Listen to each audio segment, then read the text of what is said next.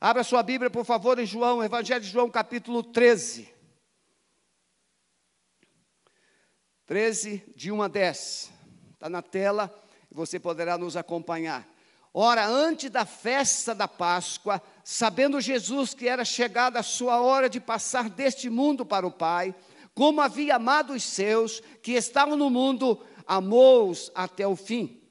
E acabada a ceia, daqui a pouco nós teremos a ceia, cada um dos nossos irmãos já está agora com o seu cálice um cálice único. Aqui em cima, na parte superior, já tem o pãozinho ázimo, e aqui na parte de baixo o cálice com suco de uva.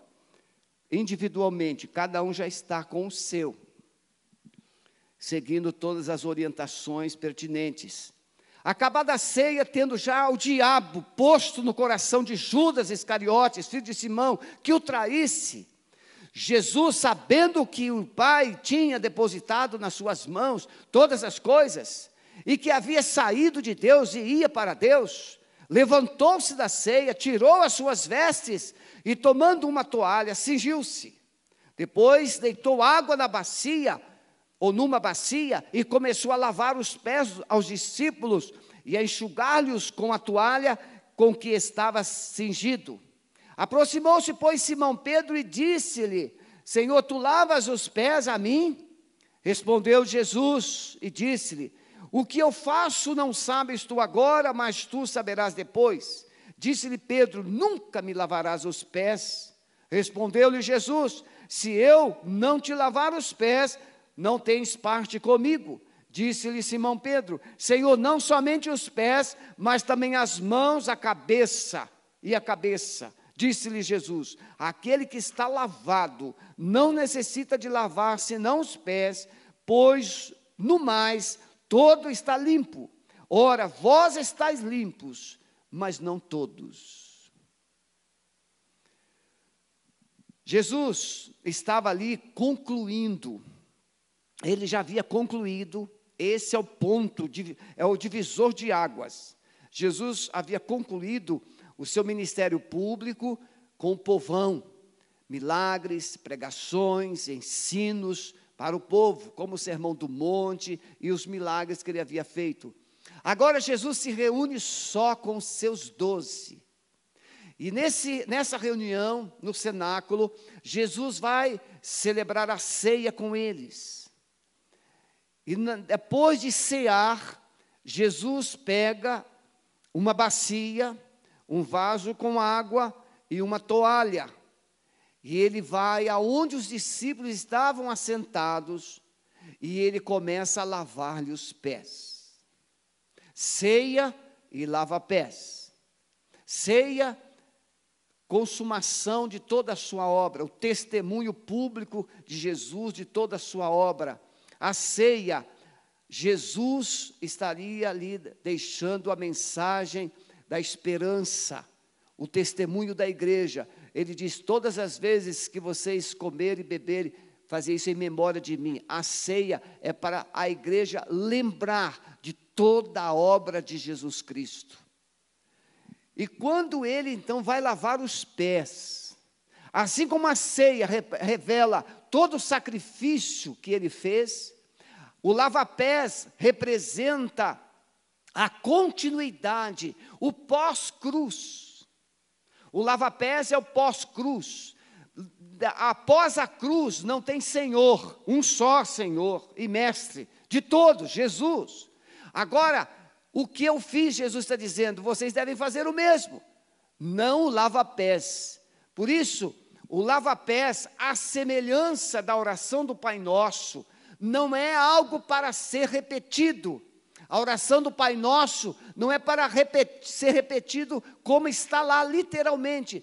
A oração do Pai Nosso é um GPS de como você deve orar. O lava-pés da mesma forma.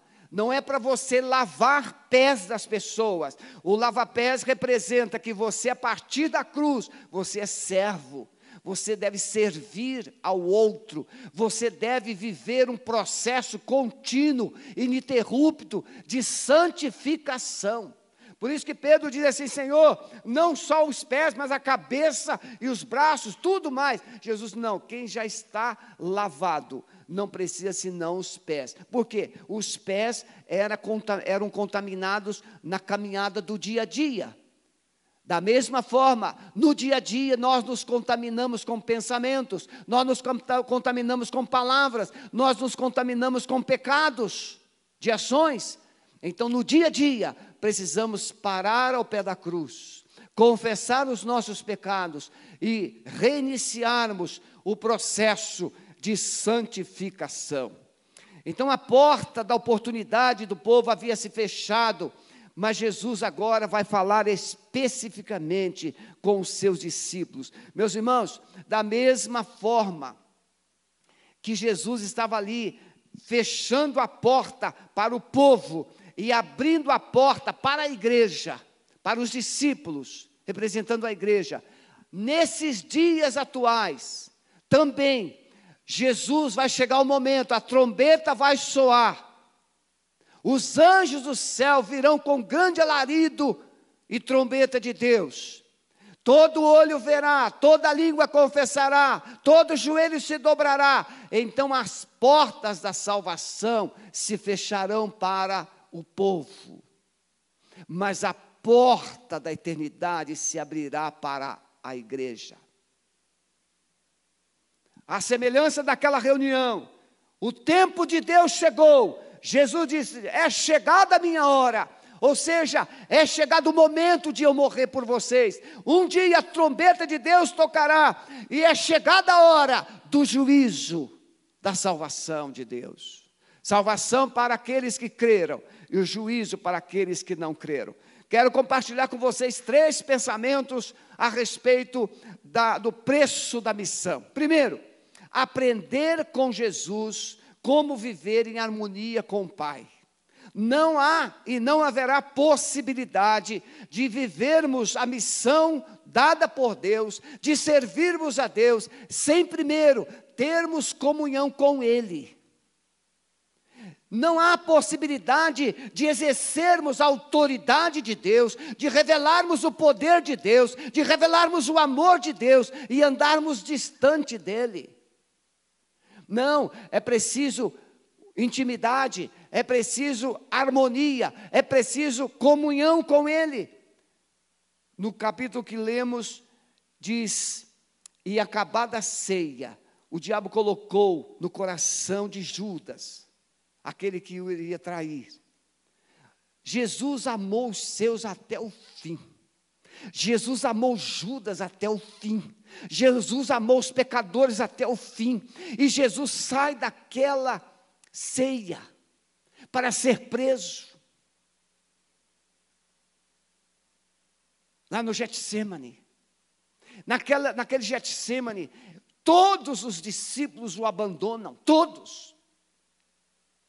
Ele fica sozinho, ele é preso, ele é julgado, ele é condenado, ele é humilhado, ele é ridicularizado e é levado para a cruz. Tudo em harmonia com o Pai. É chegada a hora, a hora de dar a sua vida. Precisamos entender a nossa missão como discípulos e filhos de Deus.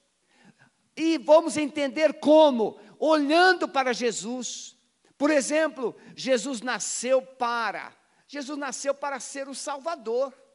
Jesus nasceu para ser aquele que iria redimir, purificar, perdoar os pecados, salvar o seu povo dos seus pecados.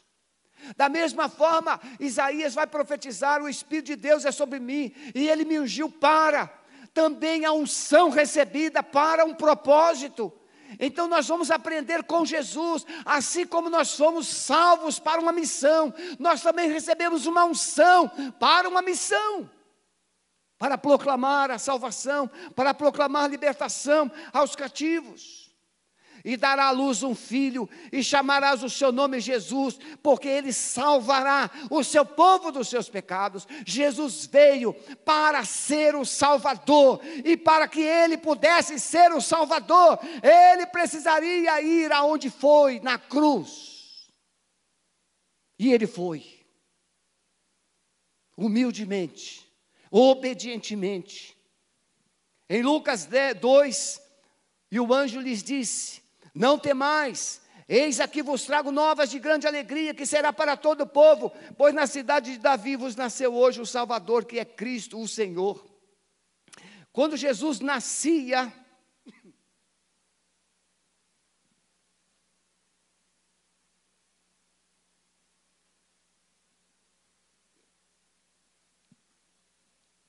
os céus estavam acompanhando. Jesus estava sendo gerado no ventre de Maria, os céus estavam acompanhando. Jesus agora nasce em Belém, os céus estão acompanhando, os anjos vêm. Os anjos cantam, glória a Deus nas maiores alturas. Eis que vos nasceu hoje na cidade de Davi, o Cristo, o Salvador. Ele veio para isso.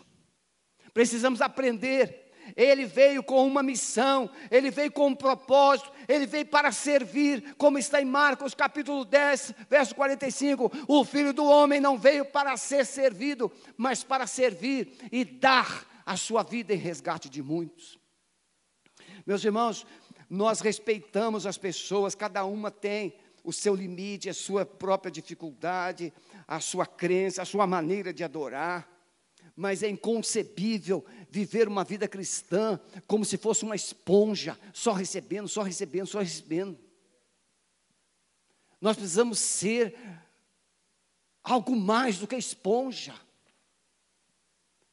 Deus te chamou eu posso olhar para trás e ver de onde Ele me tirou, da miséria que Ele me libertou, dos pecados que Ele me perdoou, da dignidade que Ele me deu, do nome que Ele me deu. Então eu tenho, uma, eu tenho muita alegria, muito prazer de servi-lo com todo o meu coração.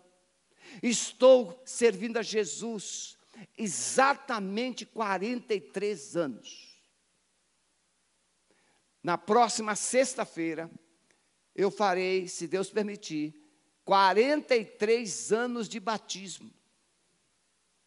Me batizei no dia 11 de setembro de 1977. Eu fui o único jovem a se converter naquela noite. E olha que eu tentei me esconder. eu tentei me esconder. O pastor pregando, eu era cabeludão maior, o cabelo assim como da Joyce, assim. Eu cabeludão, e aí o pastor pregando, aquele pastorzinho, pastor Lindolfo, né? ele falava alto, assim como eu. E aí o pastor, na hora de fazer o apelo, disse, irmãos, baixa a cabeça, vamos orar para Jesus salvar. E aí eu falei assim, é, eu vou também abaixar minha cabeça, ele vai pensar que eu também sou crente. Só que eu abaixei minha cabeça, mas o Espírito Santo levantou a minha mão. E eu só escutei o pastor dizendo assim: pode vir aqui, jovem. Eu fui o único a, a me decidir, ou a decidir-se naquela noite. Então a salvação, Deus não nos salvou para sermos somente abençoados. Deus nos salvou para sermos bênçãos. E bênçãos para Ele, e bênçãos para o povo, para o mundo. Jesus veio para revelar Deus. Irmão, isso aqui é muito sério. Filipe diz assim: Senhor, mostra-nos o Pai que nos basta. Jesus diz assim: Filipe, estou há tanto tempo convosco e dizes tu, mostra-nos o Pai. Quem viu a mim, vê o Pai. Como dizes tu, mostra-nos o Pai? Então, a harmonia com Deus, você reflete, como é lindo tal pai, tal filho. Você reflete o caráter do Pai. Jesus refletia o caráter do Pai. Eu vou ler isso aqui agora. Mas Jesus também quer que você, como cristão, resplandeça a tua luz, você seja uma testemunha. As pessoas precisam ver Jesus na sua vida, o amor de Jesus na sua vida, a autoridade de Jesus na sua vida. Muitas pessoas veem, ah, pastor, faz uma oração por mim. Que bom seria! Alguns discípulos de Moisés tiveram ciúme quando lá no deserto, alguns que não estavam na lista dos 70, mas eles não foram lá no chamamento, e aí eles começaram a profetizar lá no meio do arraial, e aí o Josué ficou com ciúme assim: é, tem lá gente, eu vou proibir. Não, não. Que bom seria se todos fossem profetas. Que bom seria se todos os crentes tivessem Tivesse não, porque tem. Exercesse a autoridade que tem, colocando a mão sobre as cabeças. Levanta em nome de Jesus, levanta em nome de Jesus, seja curado em nome de Jesus. Eu te abençoo em nome de Jesus. Autoridade. Jesus nos chamou para revelar a sua autoridade. Eis que vos dou poder e autoridade para pisar serpentes e escorpiões. Ele nos deu, nos deu essa autoridade. Então Jesus veio para revelar Deus. Olha o escritor aos Hebreus, ele vai dizer: o qual sendo o resplendor da glória. Quando as pessoas olhavam para Jesus, olha o que o escritor aos Hebreus diz: que Jesus era o resplendor da glória de Deus, a expressa imagem da sua pessoa, sustentando todas as coisas pela palavra do seu poder. Quando Jesus Cristo veio, as pessoas viam nele o amor de do Pai, um amor de Deus, viu nele o poder de Deus, até os religiosos inimigos dele, se nós não podemos negar. As pessoas queriam apedrejar Jesus, mas ele falava como quem tinha autoridade. Harmonia com o Pai. Dessa mesma forma, o sonho, o propósito de Jesus, o propósito de Deus, é que você e eu tenhamos a mesma referência. Quem nos vê, vê Deus. Eu quero desafiar você a viver esse Evangelho, viver os princípios, viver os valores de Deus, viver o amor do Senhor na sua vida. Você resplandecer isso para os seus vizinhos, primeiro dentro da sua casa, para o seu cônjuge, para os seus filhos, para os seus pais, para a sua família, mas para os seus vizinhos. Os seus vizinhos somente serão chamados para a salvação se eles verem em você a glória de Deus. Eu estou profetizando a salvação de todo o meu condomínio, são 72 apartamentos. Podem pular para a esquerda, podem pular para a direita, vai, serão todos salvos. Eu estou orando por eles. Jesus veio para morrer pelos nossos pecados. Ele veio para isso, não foi isso que o anjo disse? Não foi para isso que lá em Mateus 1, 21? Olha o que Paulo escreve aos Colossenses: E quando vós que estavais mortos nos pecados, na incircuncisão da vossa carne, na imundícia da vossa carne, vos vivificou, juntamente com Ele, perdoando-vos todas as ofensas, havendo riscado a célula que era contra nós, nas suas ordenanças, a qual de alguma maneira nos era contrária, e atirou do meio de nós, cravando-a na cruz.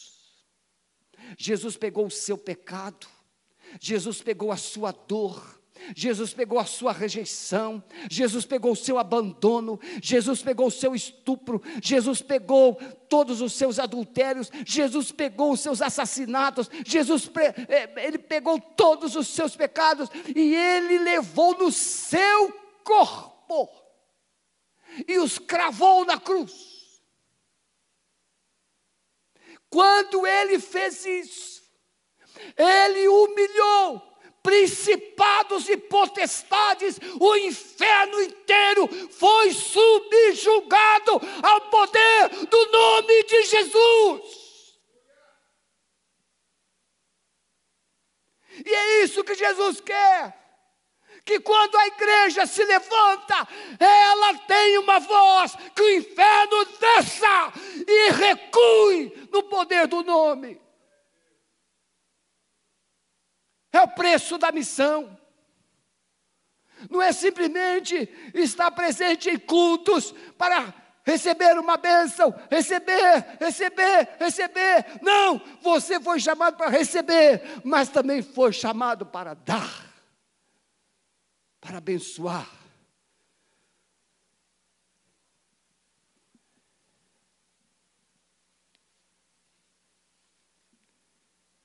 Jesus ressuscitou, ele foi na cruz e morreu, mas ele ressuscitou. Paulo diz aos Efésios, capítulo 2, versos 6 a 8: E nos ressuscitou juntamente com ele, e nos fez assentar nos lugares celestiais, em Cristo Jesus. Preste atenção nisso. Quando uma pessoa aceita Jesus, o mesmo poder que tirou Jesus do túmulo, tira você das trevas e tira você do pecado. O mesmo poder.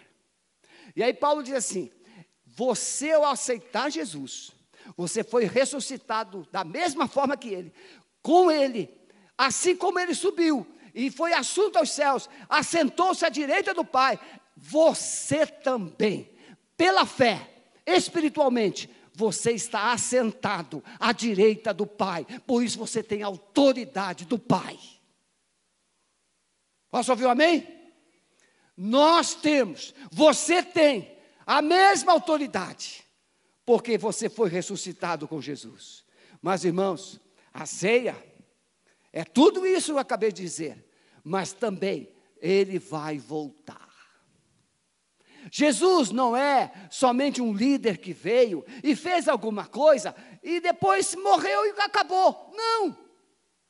Jesus ressuscitou e ele foi aos céus. Mas em João 14 ele disse: Eu voltarei para vós. Eu virei outra vez para vos levar para junto de mim mesmo, para que onde eu estiver, vós estejais também.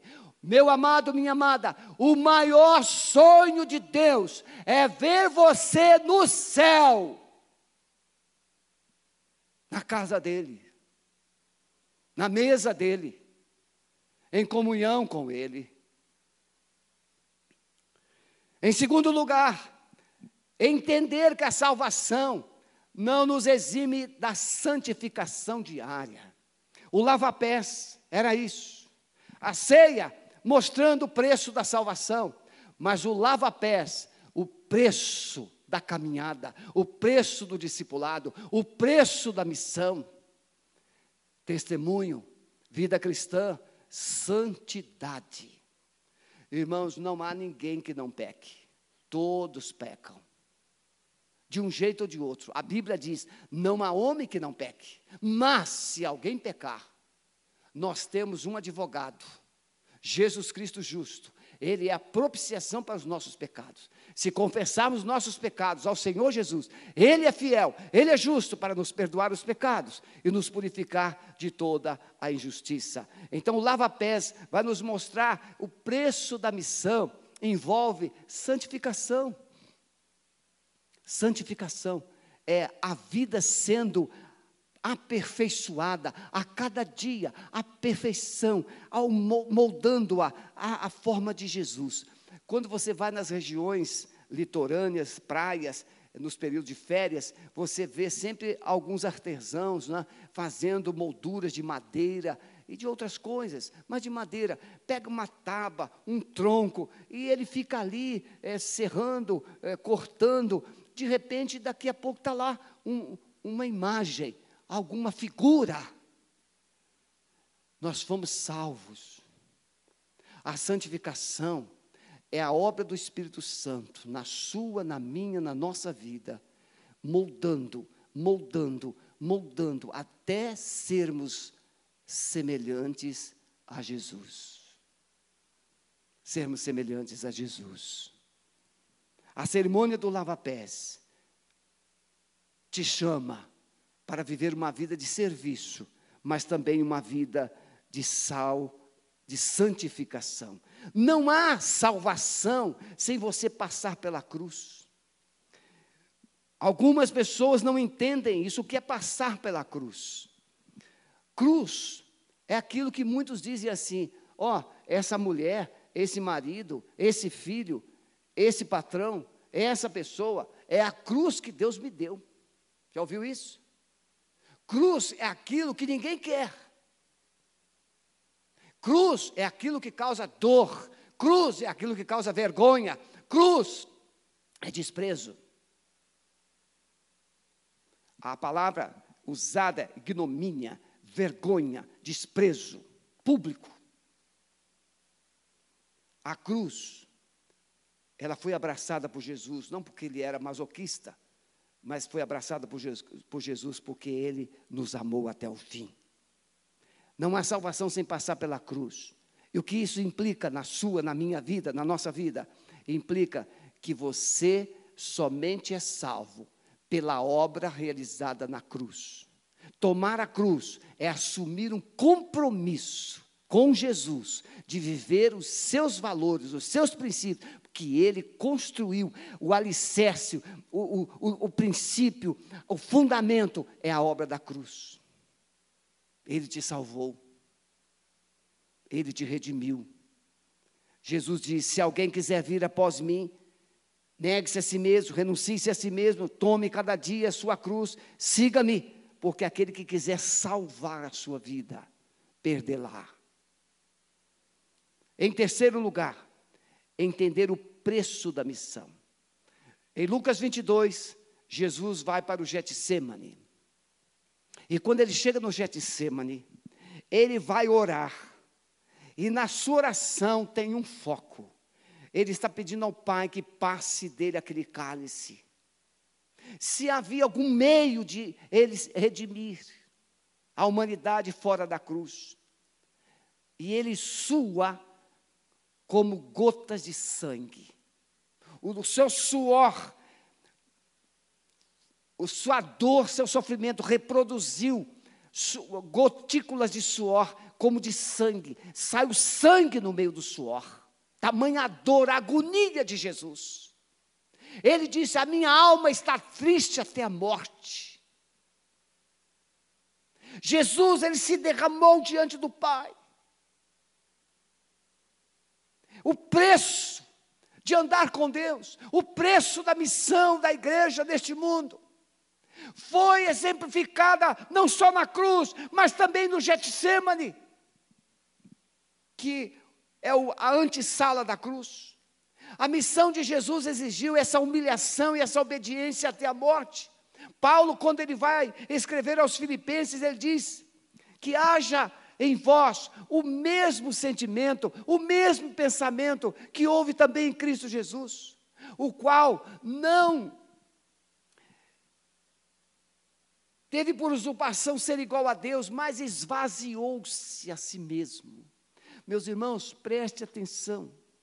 Quando Jesus foi na cruz, ele se esvaziou completamente da, da graça divina. Ele foi na cruz 100% homem. Ele se esvaziou, se despiu de toda a glória, de toda a honra, de todo o poder, e foi naquela cruz como um servo, como um homem comum só não era pecador. A missão de Jesus nos conclama, nos encoraja, nos compunge a uma vida de serviço e de obediência a Deus. A nossa missão precisa ser cumprida, custe o que custar. Não desista de orar pela salvação da sua família. Não desista de orar pela salvação dos seus vizinhos. Não desista de orar pela salvação do seu cônjuge. Tem muita gente indo para o inferno dentro de casas onde crentes moram. Não podemos aceitar isso. A nossa missão precisa ser cumprida. Pedro escreve na, na, primeira carta, capítulo 2, verso 21, porque para isso sois chamados, pois também Cristo padeceu por nós, deixando-nos o exemplo para que sigais as suas pisadas. Paulo, pouco antes de ser martirizado, ele vai dizer: porque eu estou sendo oferecido por aspersão de sacrifício. O tempo da minha partida está próximo, mas eu combati o bom combate, eu acabei a carreira, mas eu guardei a fé. E Paulo diz assim: desde agora, a coroa da justiça me está reservada. Mas ele diz: não somente a mim, mas também para todos aqueles que aguardam a sua vinda. A missão que Deus deu a você e a mim Não é só nos reunirmos em um templo, uma vez por mês celebrarmos a ceia e ficarmos felizes da vida, sermos abençoados. Não! Deus nos salvou para uma missão. Ide por todo mundo, pregai o evangelho a toda criatura, todo aquele que crê e for batizado será salvo. Ser-me-eis testemunhas, tanto em Jerusalém, Judéia, Samaria, até os confins da terra. Você foi chamado para ser uma testemunha de Jesus. Você tem uma missão. Você tem uma missão. Somente no poder do Espírito Santo é que nós podemos cumprir essa missão. Meus irmãos, tem dia que nós pisamos na cabeça do diabo, tem dias que nós subimos muralha, nós saltamos muralha, nós vencemos o inimigo, mas tem dia que a gente se sente um gafanhoto. Mas Deus quer que você se sinta um filho, um servo, um valente, e para isso você precisa se revestir do Espírito Santo todos os dias. Todos os dias. E recebereis poder ao vir sobre vós o Espírito Santo, e ser-me-eis testemunhas. Não há como testemunhar poderosamente somente com conhecimento e informações a respeito de Deus. Quero concluir essa palavra.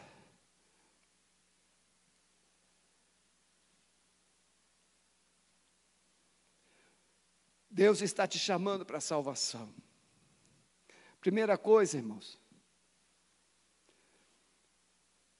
eu não sei se eu estou falando para alguém que ainda não foi salvo. Eu não sei se eu estou falando para alguém que baixou essa mensagem, você está agora ao vivo, ainda não tem certeza. Se morrer hoje, vai para o céu. Não sei. Mas uma coisa eu sei: se você ainda não tem certeza, precisa tê-la hoje, agora. O carcereiro de Filipos disse: Senhores, o que eu farei para ser salvo? E Paulo e Silas responderam: crê no Senhor Jesus e será salvo tu e a tua casa. É pela fé que você é salvo, por meio da fé, não por aquilo que você faz. É pela fé, mas a fé em quê, pastor? A fé na obra que Jesus Cristo fez na cruz, a fé no nome e na obra que Jesus Cristo fez. Você precisa crer que se você confessar os seus pecados a Jesus, Ele é poderoso para te perdoar. O diabo pode tentar te convencer, mas o Espírito Santo vai te encorajar e ele vai dizer que você é salvo. E a palavra de Deus diz em Romanos 8, verso 14, que o Espírito de Deus, ele dá testemunho com o seu espírito que você agora é filho dele. Então, primeira coisa, Deus está te chamando para salvação. Você precisa ser salvo. Você precisa ser filho de Deus, você precisa ter paz no coração, você precisa ser uma nova criatura, você precisa viver novos propósitos. E em segundo lugar, Deus te chama para uma missão. Pastor, e o que é que eu tenho que fazer? Primeiro, constate, verifique se você já é salvo. Se você for, tiver certeza que é salvo, comece a pedir o Espírito Santo. Fale literalmente, audivelmente: Amado Espírito Santo, mostra-me o propósito do Pai na minha vida é o que Ele mais quer, Ele veio para isso, Ele veio para nos guiar toda a verdade, Ele veio para nos capacitar com dons, Ele veio para nos encher de poder, Ele veio para guiar o nosso espaço, Ele veio para nos dar uma unção do céu, por isso fala com o Espírito Santo, porque a missão dEle é te capacitar, é te fortalecer, é te encorajar, é te encher de poder do céu, para você ser uma testemunha dEle aqui na terra. Amém? Então eu quero fazer um apelo para você antes da ceia. Esse apelo implica em duas coisas. Primeiro, se você não tem ainda certeza da sua salvação, coloque agora no chat: Eu estou entregando a minha vida a Jesus. Eu entrego a minha vida a Jesus. Ou então coloca assim: Eu quero Jesus ser salvo. Eu quero ser salvo. Faça isso. Segunda coisa, se você já é salvo, Jesus está te chamando para a missão. Diga simplesmente no chat: Eis-me aqui, Senhor. Eis-me aqui, Senhor. Eis-me aqui, Senhor. Amém? Vamos adorar o Senhor e depois nós vamos orar por você e pela sua família. Deus te abençoe.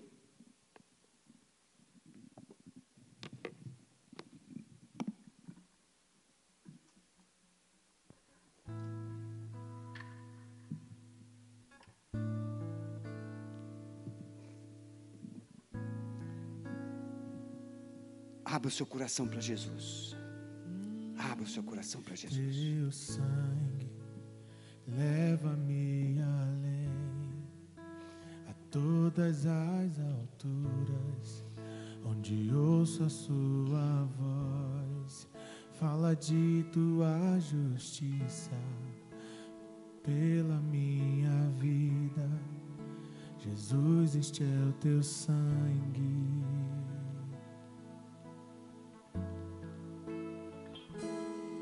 Tua cruz mostra tua graça, fala do amor do Pai que prepara para nós um caminho para Ele, onde posso me achegar somente pelo sangue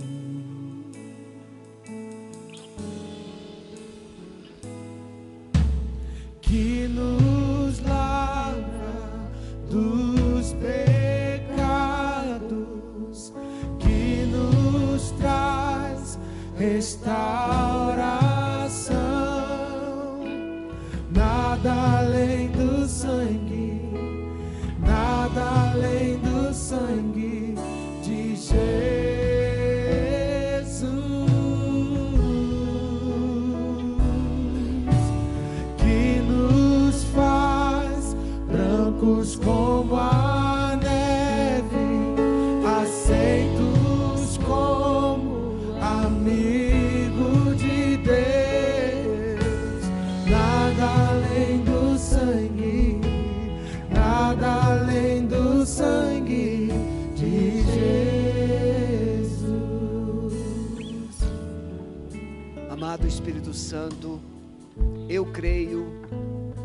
estás agora atuando na mente e no coração de cada pessoa que precisa ser salvo, precisa ter essa certeza da salvação.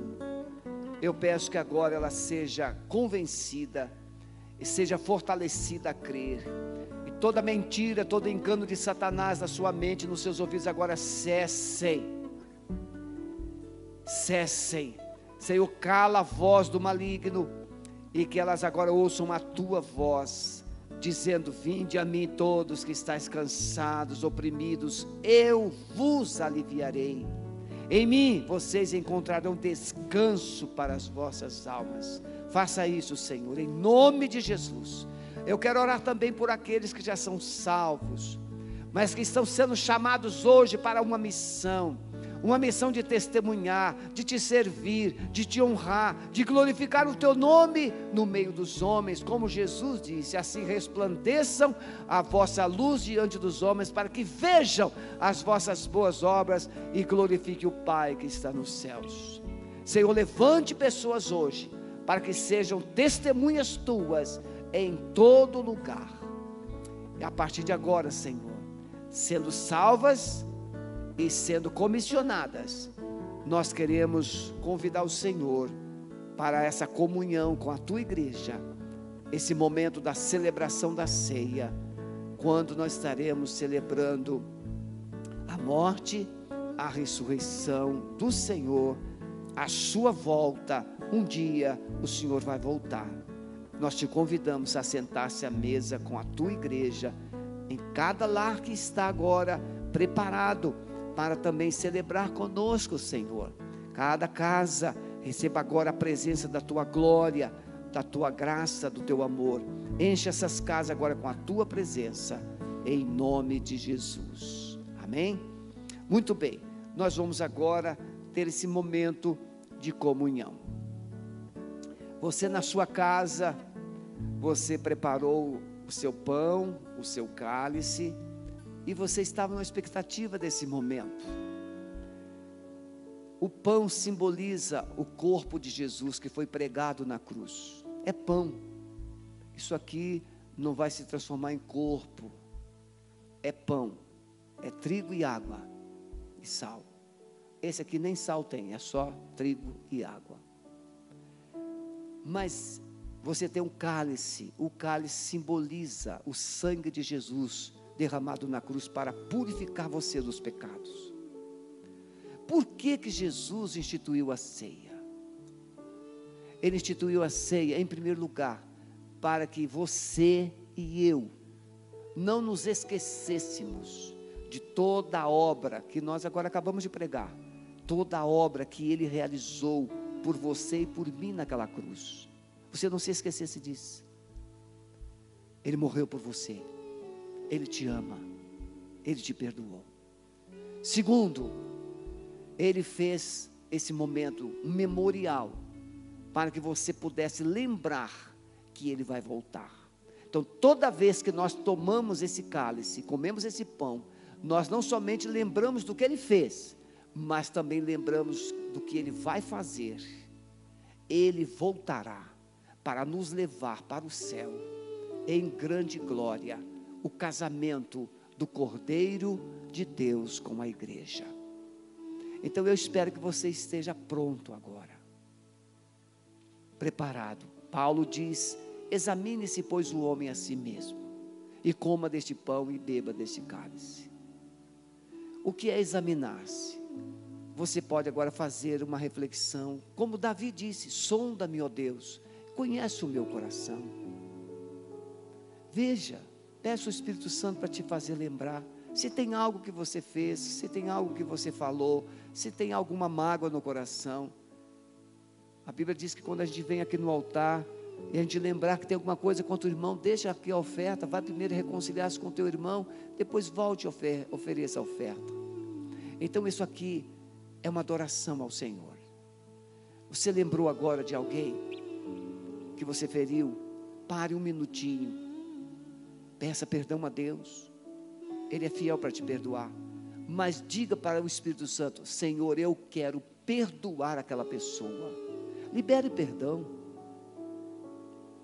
E assim você estará habilitado pelo Espírito Santo a sentar-se à mesa do Senhor e celebrar com Ele.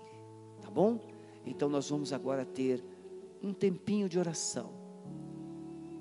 Um minuto. Você vai se preparar, você vai se examinar e você vai adorar o Senhor. Não coma, não beba. Somente examine o seu coração e ore a Deus agora. Se você está perto de alguém, da sua família, claro, aqui nós não podemos fazer isso agora, mas na sua casa você pode. Ore com a sua esposa, ore com seu filho e agradeça pela obra que ele fez por você na cruz. Façamos isso agora, momento de introspecção diante do Senhor.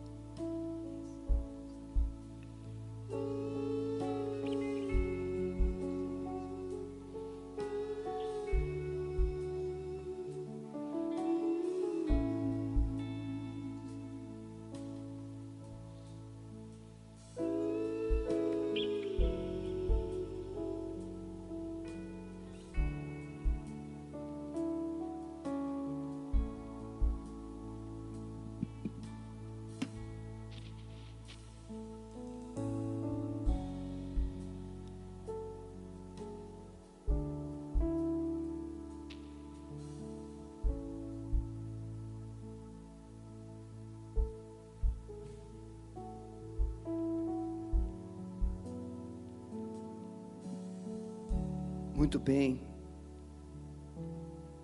Os poucos irmãos que estão aqui, vamos colocar em pé diante do Senhor. O Senhor disse Todos receberam, não é? Todos receberam. Lá no serviço do som, todos receberam. O Senhor Jesus disse: Este pão é o meu corpo, este cálice é o meu sangue. Tomai, comei, fazei isso em memória de mim, para a purificação dos vossos pecados. Comamos, bebamos, lembrando de Jesus.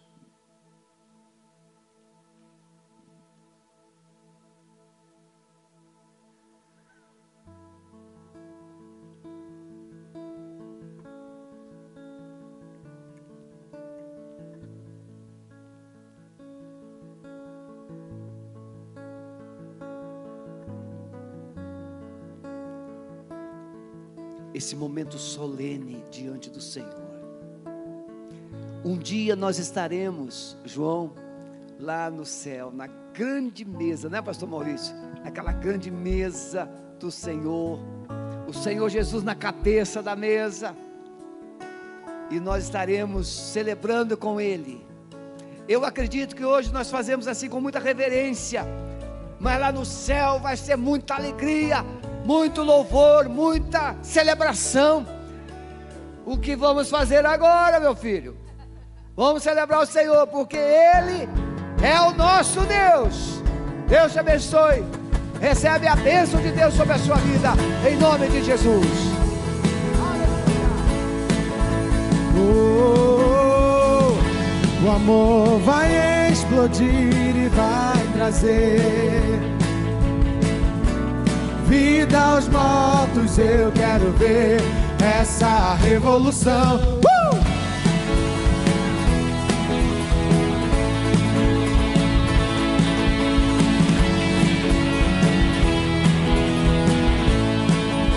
O amor, o amor vai explodir e vai trazer oh, vida aos mortos. Eu quero ver essa revolução perdido, perdido em tua liberdade. Esse mundo, esse mundo. Você que pode tira o pé do chão e canta, meu Deus não está morto, vive está aqui.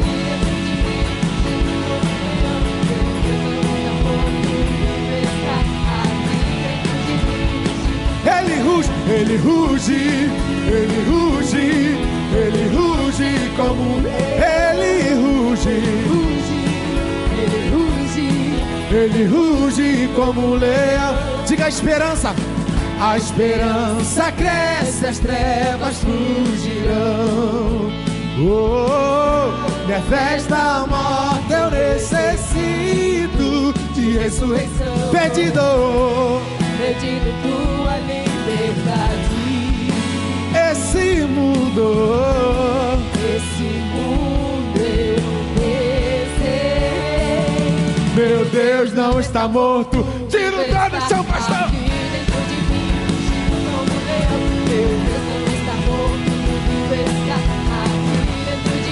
Ele ruge, ele ruge, ele ruge, ele ruge como um leão.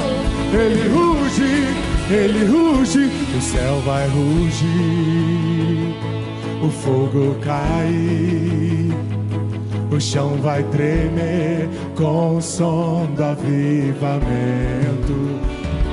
O céu vai rugir, o fogo cai, o chão, o chão vai tremer com o som do avivamento. Aumente o volume da sua voz e cante mais uma vez. O céu vai rugir.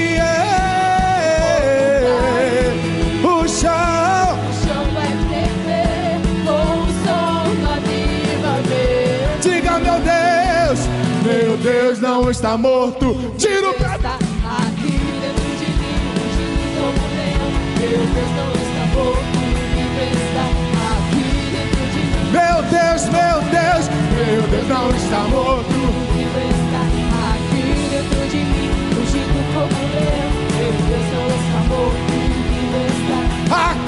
Dentro de mim. yeah. Ele ruge, ele ruge, ele ruge como um leão. ele ruge, ele ruge, ele ruge como um Aleluia. Que o teu rugido, Senhor, faça o chão tremer nessa semana. Que a tua igreja seja despedida na paz e na graça do nosso Senhor nessa noite para uma semana abençoada, gerando salvação, cumprindo um propósito e uma missão, Senhor. Deus te abençoe, meu querido. Sexta-feira estaremos reunidos online, culto de libertação, 20 horas. Sábado às 19 com a juventude. Domingo pela manhã, 10 horas. E pela noite, às 6 e meia. Deus abençoe, estamos orando por você. Ore também pela igreja. E que assim nós tenhamos uma semana cheia da presença do Espírito Santo. Glória a Deus. Jesus vive e ele retornará.